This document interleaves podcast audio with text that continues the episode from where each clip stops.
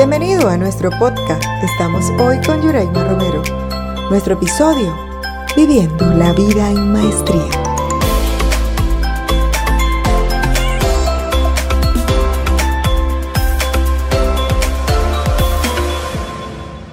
Bueno, muchísimas gracias a mi invitado el día de hoy. Estoy verdaderamente un honor de que formes parte de mi programa. Estamos hoy es Juan Manuel Pérez, hijo de ACP Coaching, eh, certificación internacional de coaching y quien nos acompaña el día de hoy para hablarnos sobre cómo vivimos en maestría. Saludos, Juanma. Bueno, muchísimas, muchísimas gracias a ti, Yoraima, por invitarme a tu programa y bueno, y por tener la oportunidad de compartir este espacio contigo el día de hoy. Juanma, vamos a empezar hablando sobre esto que te ha caracterizado, que es la parte de vivir en maestría. Y como lo y si conversábamos antes de nuestro programa, hablamos de maestría para aquellas personas que no conocen, que dirán, bueno, ¿y esto cómo es? Las maestrías pueden ser algún grado académico que tengamos que optar, pero también se pudiera decir que es una habilidad a realizar algo. ¿Cómo, ¿Cómo nos hablas de vivir en maestría, si pudiéramos relacionarlos de esa manera? Sí, Yureima, era lo, que yo te comentaba, es un, cuando hablamos de esa maestría, esa maestría para vivir, sí, partimos de allí, maestría, esa habilidad, esa destreza que nosotros podemos adquirir en, en algo. Pero precisamente esto, es esa habilidad y esa destreza para vivir en, armonía, para vivir en bienestar, para vivir bien contigo, para vivir bien con el entorno. Pero también eh, podemos, podemos hablar de que la maestría la, podríamos orientar a, a, bueno, todo esto que yo he aprendido también lo puedo enseñar. Entonces, vivir en maestría es vivir desde una serie de principios. Y yo traigo el término de maestría precisamente porque los últimos siete años he estado involucrado dentro de la International Association of Coaching y promovemos la vivencia de, una, de unas maestrías, que es como se le denomina a la habilidad y a la destreza para hacer algo. Y yo lo he relacionado mucho con mi propia vida. Y esto es lo que me ha llevado a mí a comenzar a vivir, a abrirme al aprendizaje de cada una de las experiencias que yo voy viviendo, abrirme al crecimiento permanente, al aprendizaje de todo aquello que observo. Yo utilizo una frase eh, que siempre la tengo presente, que es, cuando uno es un buen observador, todo el mundo y cualquier cosa es un maestro, porque estás abierto al aprendizaje. Y esto. Y, saber también, y saber escuchar también. Observar y escuchar creo que son, herramientas claves. Sí, bueno, claro, aquí es fundamental la escucha. La, la, escucha es uno de estos principios que yo denomino que son claves para vivir en maestría. Porque mira, cuando yo digo vivir con maestría, es vivir desde la confianza, vivir desde tu potencial, vivir desde lo que estamos hablando ahora, desde escuchar, pero también vivir en el aquí, en el ahora, en el momento presente. Vivir manteniendo una buena comunicación, vivir sin suponer, sin juzgar al otro. Vivir con propósito, vivir siempre eh, buscando las posibilidades para no quedarme, para no quedarme bloqueado. Vivir siempre buscando eh, el apoyo, vivir siempre desde allí, desde la creación de, de sistemas que me permitan a mí poder avanzar y conseguir todo aquello que quiero. Entonces todo esto forma parte de lo que yo denomino vivir con maestría, trayéndome cada uno de esos principios que utilizo en este caso desde el coaching. Y que te hacen vivir en el día a día como dices, manejas el día a día con, este, con todos estos procesos.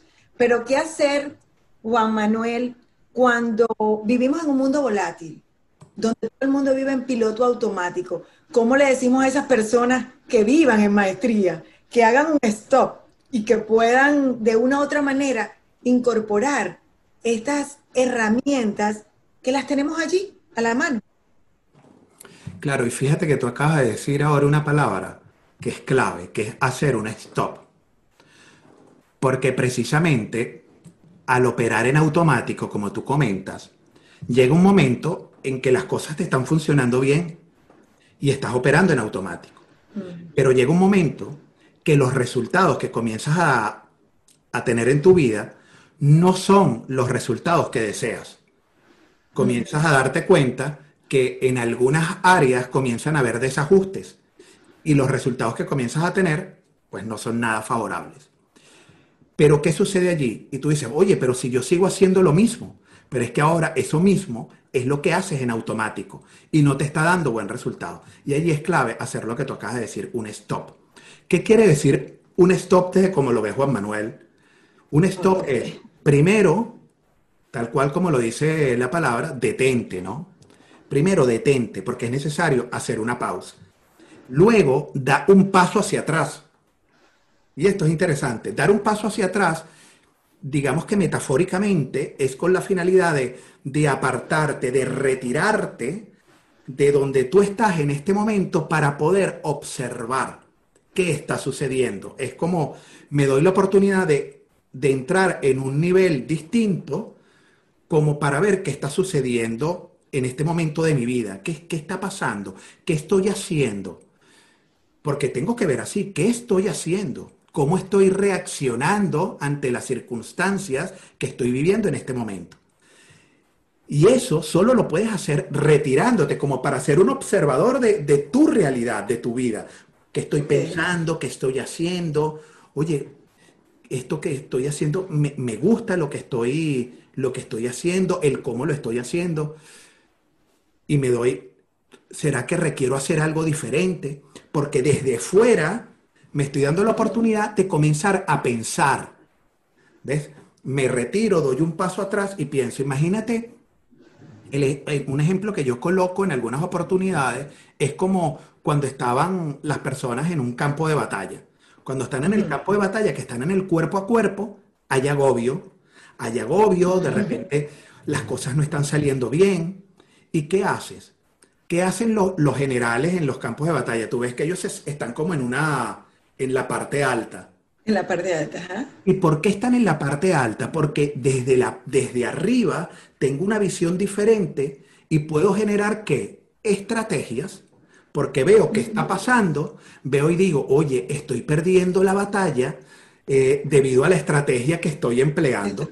Entonces, como estoy arriba, la cambio, ¿ves? Porque me di la oportunidad de retirarme para ver qué estoy haciendo.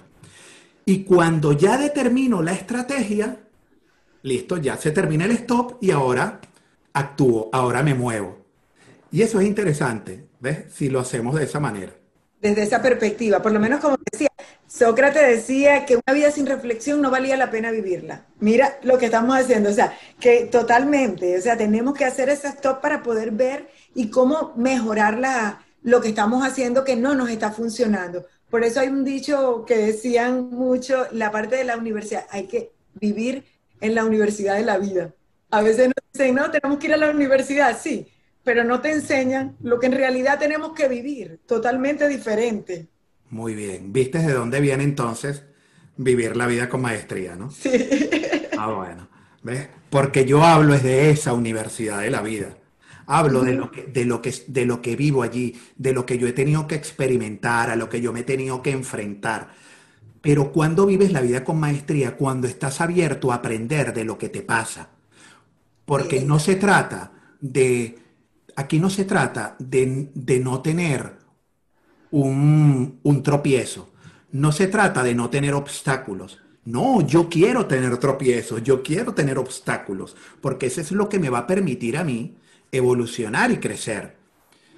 Yo aprendo de allí, pero estoy abierto a aprender y a tomar el aprendizaje.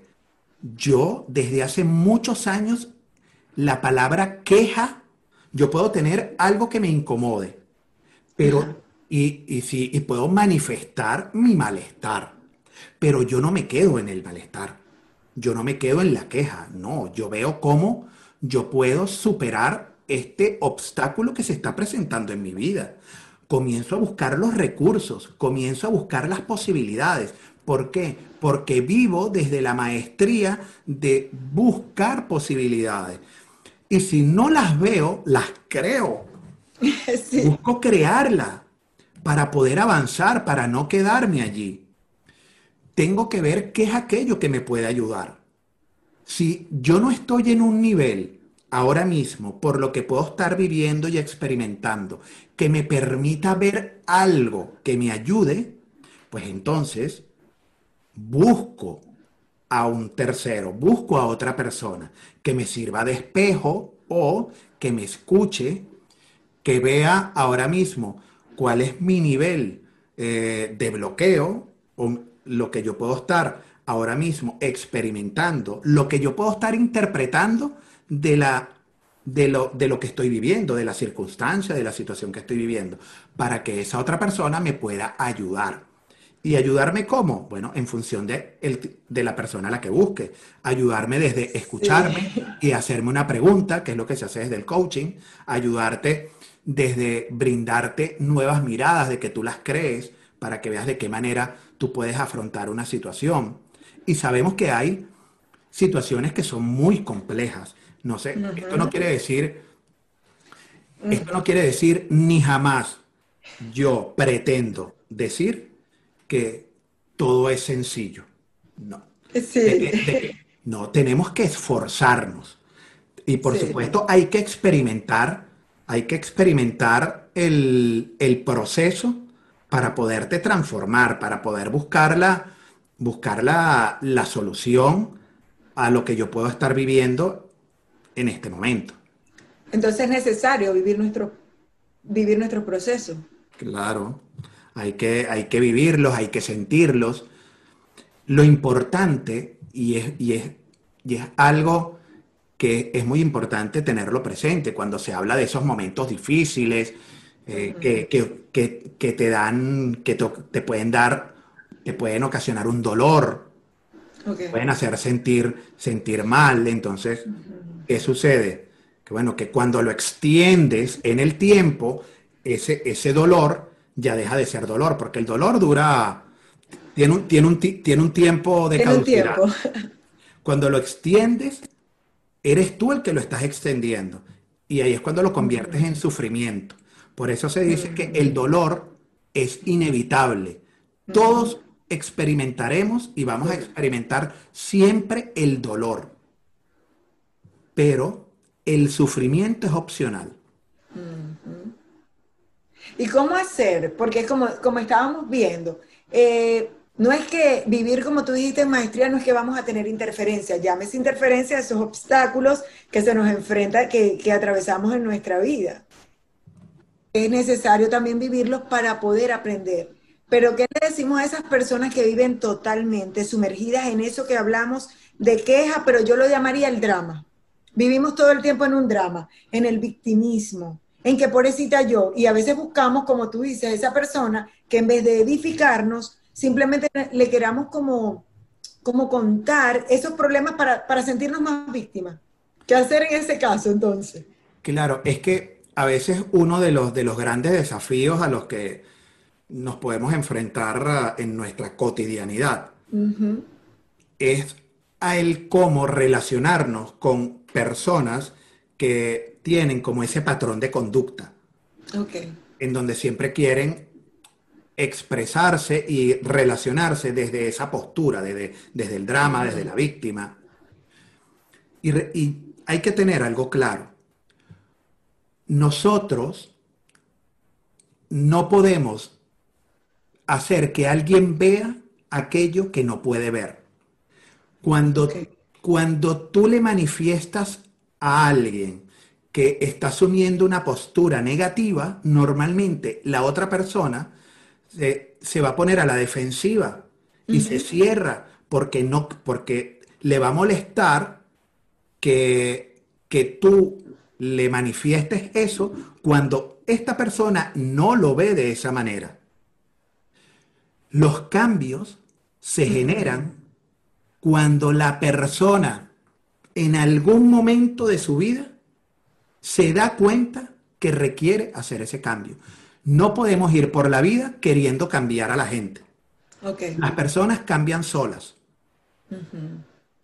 Para ello, uno desde la, desde la cercanía, digamos desde el amor, desde el compartir un mensaje, uno le podría decir a, a una persona, oye, te podrías dar la oportunidad de, de ver esto, de ver, de escuchar esto, de leer este libro.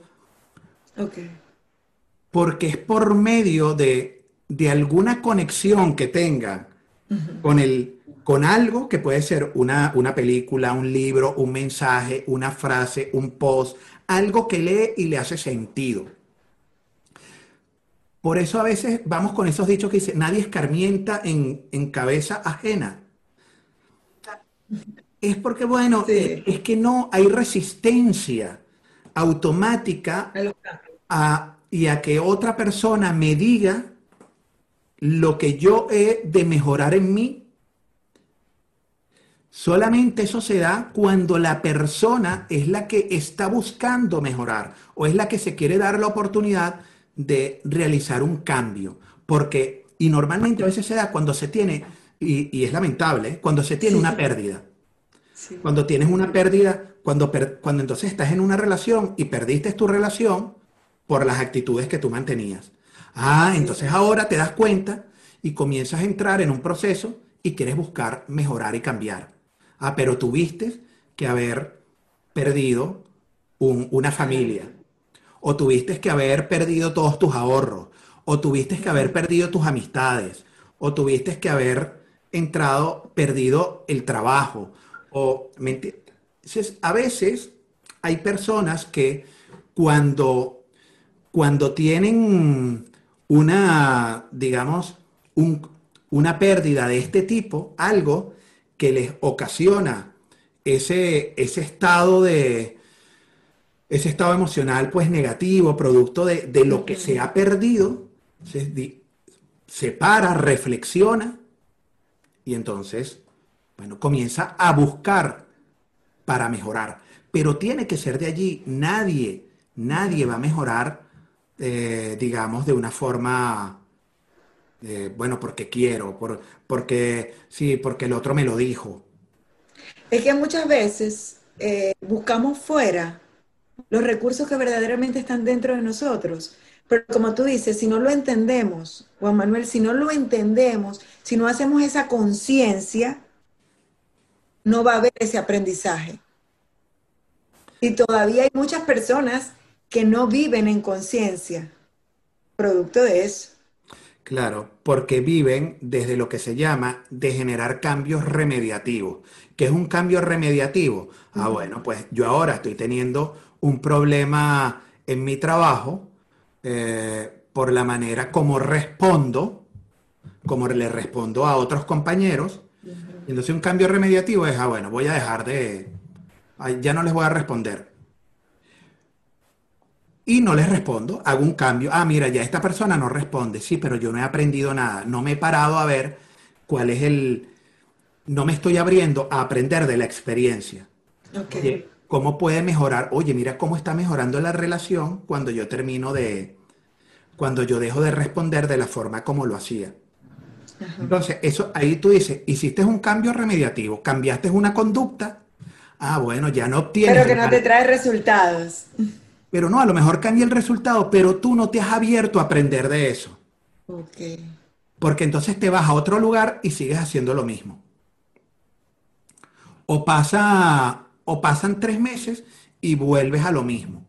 Normalmente cuando tú vuelves a caer en las mismas conductas que te traen malos resultados es porque los cambios que generaste fueron cambios desde el hacer. Cambié una conducta por otra y no me abrí al aprendizaje por el resultado que yo obtuve con el cambio de conducta. Eso está muy bueno. Esa parte está interesante porque es que a veces decimos, pero yo he pasado por aquí, estoy repitiendo lo mismo y eso pasa en todas nuestras áreas. Estoy repitiendo esta misma conducta o me estoy consiguiendo este mismo, este mismo patrón de, de caballero, en este caso al hablar de parejas. Y y es que no has hecho ese cambio, o como dice, es un cambio remediativo. No estás viendo qué es lo que está pasando y por qué te están mandando a repetir las lecciones. Claro, hasta que decidas aprender de ellas. Por eso, en el momento que si, si tú aprendes de, esa relación, por ejemplo, o de, ese patrón que te hace volver a caer a lo mismo, tú dirás, oye, ya está. Eh, ¿Qué es lo que está pasando que yo tengo que, volver a caer en este, en este tema? Y a lo mejor es que ahora tienes que comenzar a mirar hacia ti. Y puede ser un tema de, ganar en, autoconfianza, de ganar en autorrespeto, de ganar en autoestima, de saber... Valoración. Claro, de, autovaloración, de valorarte, de saber... y, todo puede pasar por allí. Y a veces, bueno, caemos, caemos en ese punto. Porque fíjate que si, si nos vamos al tema relacional y tú te... Imagínate, si tú te respetas a ti mismo, si tú te hablas con amor, te hablas con cariño, si, si el concepto que tú tienes de ti como persona, oye, pues lo aceptas, te gusta, te quieres con tus virtudes y con tus defectos, porque yo parto de que somos seres perfectamente imperfectos. Entonces, desde, desde nuestras imperfecciones es que debemos amarnos y debemos querernos. Pero, y amarnos a nosotros igual ser amados por, por otra persona. Entonces, ¿qué sucede?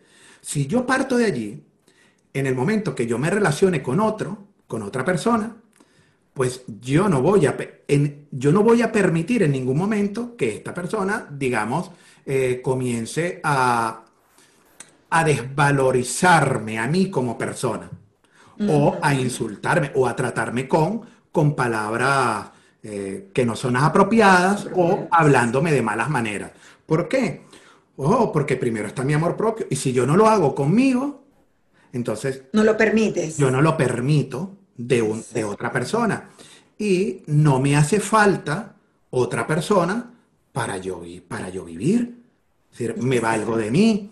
Entonces, es, interesante, pero es que tenemos que, que, movernos hacia allí. Cuando nosotros nos movemos y hacemos nuestro mejor esfuerzo para vivir desde esa mirada, para, para, para relacionarnos con nosotros mismos y con los demás, desde algunos principios, que estos son principios de vida.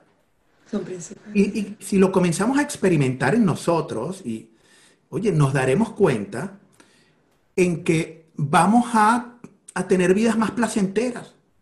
Más placenteras desde, desde el cómo nos sentimos, porque eso es lo importante, el cómo me siento, el que yo, el, el que yo me levante y que yo viva en gratitud, que yo viva, que yo viva con alegría, que yo no tenga que estar en un lugar con tensión porque me incomoda la persona con la que estoy. No, para nada. Ni, ni a nivel laboral, ni a nivel personal.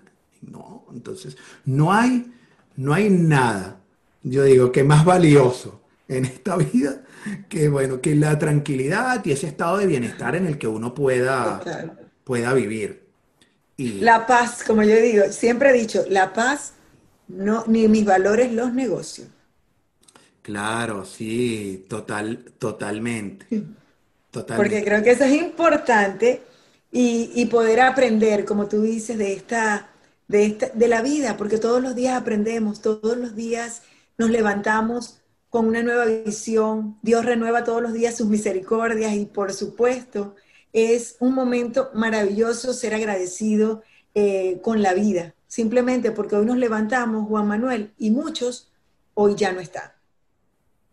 Claro, así es, totalmente. Totalmente, totalmente de acuerdo. Una, unas últimas palabras, unas últimas recomendaciones, Juan Manuel, a esas personas que, nos están viendo, que nos verán en, en diferido en cualquier momento, pero que, les quede esa, ese, ese gusanito de poder aprender a vivir la vida en maestría.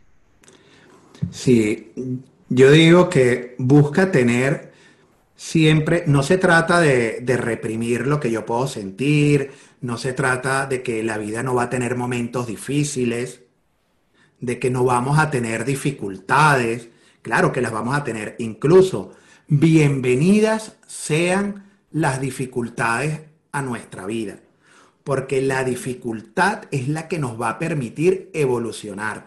Nosotros hemos evolucionado a lo largo de, de nuestra historia en la humanidad, producto de todos estos retos y todos estos obstáculos y todas estas dificultades a las que, digamos, nosotros como especie nos hemos tenido que enfrentar.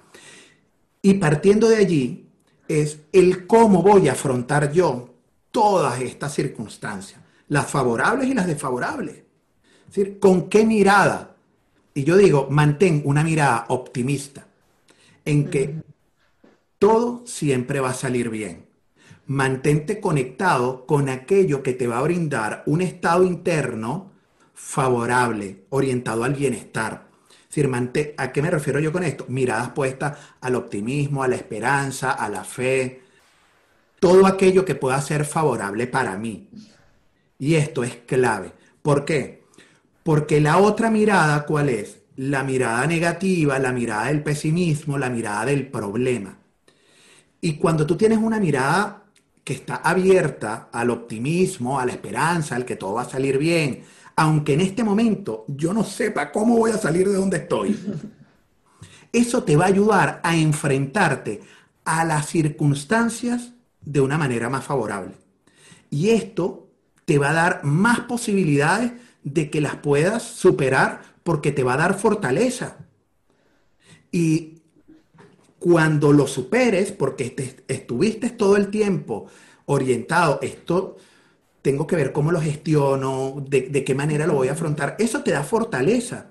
Y, en el camino de la vida, cuando se te comienzan a presentar otras dificultades, porque, porque siempre las va, se van a presentar allí, en el camino, las vas a tener como una fortaleza emocional diferente. Esos músculos emocionales los entrenas. Y porque la energía que hay detrás de este tipo de estados emocionales es, positiva, es superior, te energiza. En cambio, cuando tú estás con, con el problema, con el pesimismo, eso te hace débil, te baja, te, te cansa, te sientes cargado, te genera estados de estrés que los mantienes en el tiempo y, y te terminas enfermando. Te terminas eh, enfermando cuando mantienes unos estados emocionales negativos prolongados en el tiempo te vas a terminar enfermando. Si todo el tiempo estás eh, con el tema, con problemas, con cargas negativas, si todo el tiempo andas con rabia, si todo el tiempo andas con pesimismo, eso va a desencadenar en alguna dolencia física o en alguna enfermedad. Eso que no quede la menor duda, y eso no es porque lo diga Juan Manuel, eso ya está demostrado neurocientíficamente decir, hay muchos estudios que avalan y que, y que demuestran cómo se terminan generando enfermedades producto de mantener eh, estos estados emocionales negativos prolongados en el tiempo. Entonces, vamos a buscar siempre, buscando la posibilidad, buscando conectar con estados emocionales favorables y positivos, para, bueno, para vivir una vida en maestría para vivir desde allí, desde el aprendizaje y desde nuestro propio bienestar. Total, yo también voy a comenzar a vivir mi vida a partir de este momento. Bueno, no sabía, no tenía la utilización, la viví en maestría, más no, no sabía ese término. Pero como dices, eh, la queja debilita y el agradecimiento trae abundancia y fortalece. Claro, Mira, agradecer el aprendizaje profundo que nos deja la experiencia de la vida. Total. Gracias, gracias, gracias Juan Manuel por estar allí, por formar parte de Estamos Hoy, de nuestro programa, un espacio que busca llegar a las personas para agregarle valor, para motivarlos, para que tengan ese, ese balance en su vida. Y gracias por formar parte de, de este espacio. Claro, claro que sí. Y cierro con esta frase. La vida es muy simple, pero estamos empeñados en hacerla difícil. La mejor vida que puedes vivir es la tuya, así que vívela con maestría. Total. Gracias, gracias, gracias, Juan. Gracias a ti, Yureima.